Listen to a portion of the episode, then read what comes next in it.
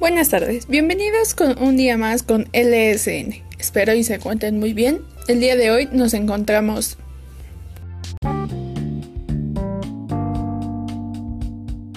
Hola, buenas tardes. Soy Héctor Orlando Juárez Martínez y hoy voy a hablar sobre los registros de datos obtenidos y cómo los interpretamos.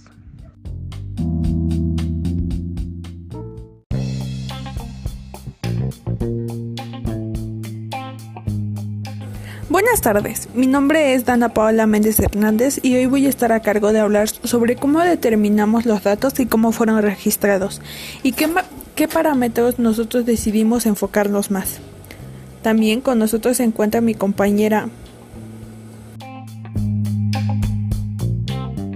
Daniela Ramos Padilla. El día de hoy vamos a hablar sobre los montones de basura, la falta de limpieza y de cultura de los habitantes del municipio de Chiconcuá. El problema principalmente se encuentra en el mercado, ya que el municipio no pone botes de basura y uno mismo como persona somos inconscientes.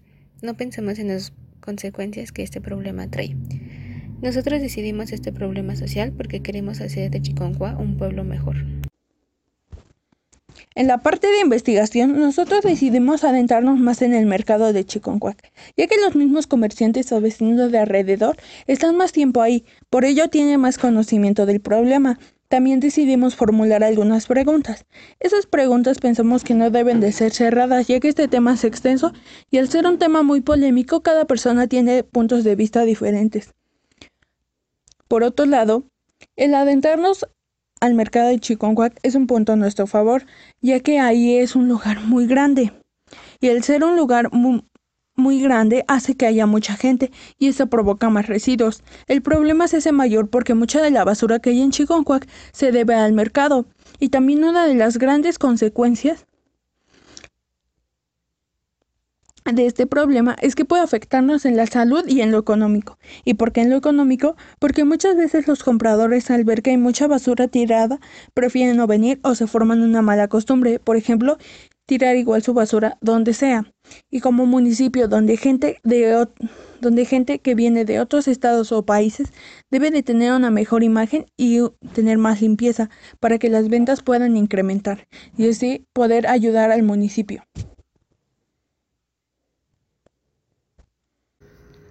Los datos obtenidos son los siguientes, ya que con el apoyo de los comerciantes se pudo sacar los datos, ya que los comerciantes tienen la intención de colaborar con su municipio. El 50% de los comerciantes colaboran alzando su basura. El 90% del municipio no tiene conciencia de la falta de botes de basura.